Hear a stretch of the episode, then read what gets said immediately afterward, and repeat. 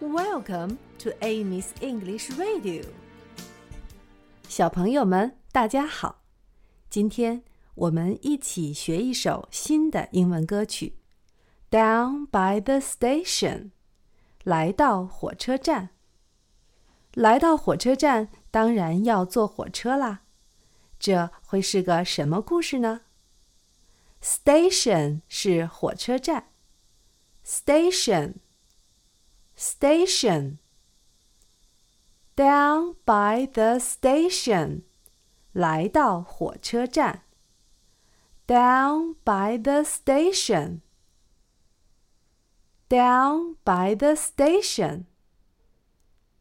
什么时候来到火车站呢？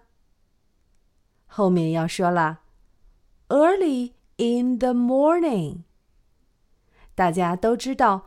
Morning 是早上的意思。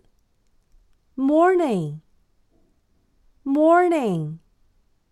In the morning，在早上。In the morning, early in the morning，就是在早上很早的时候，大清早的意思。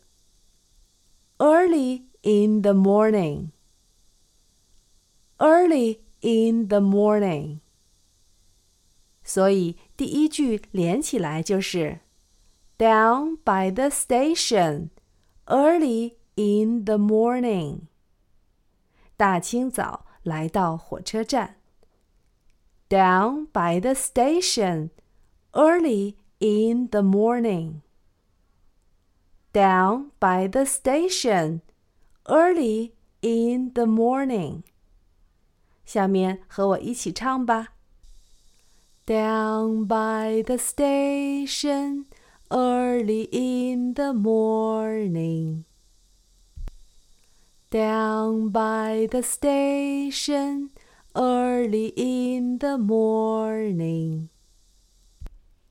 Down by the station early in the morning.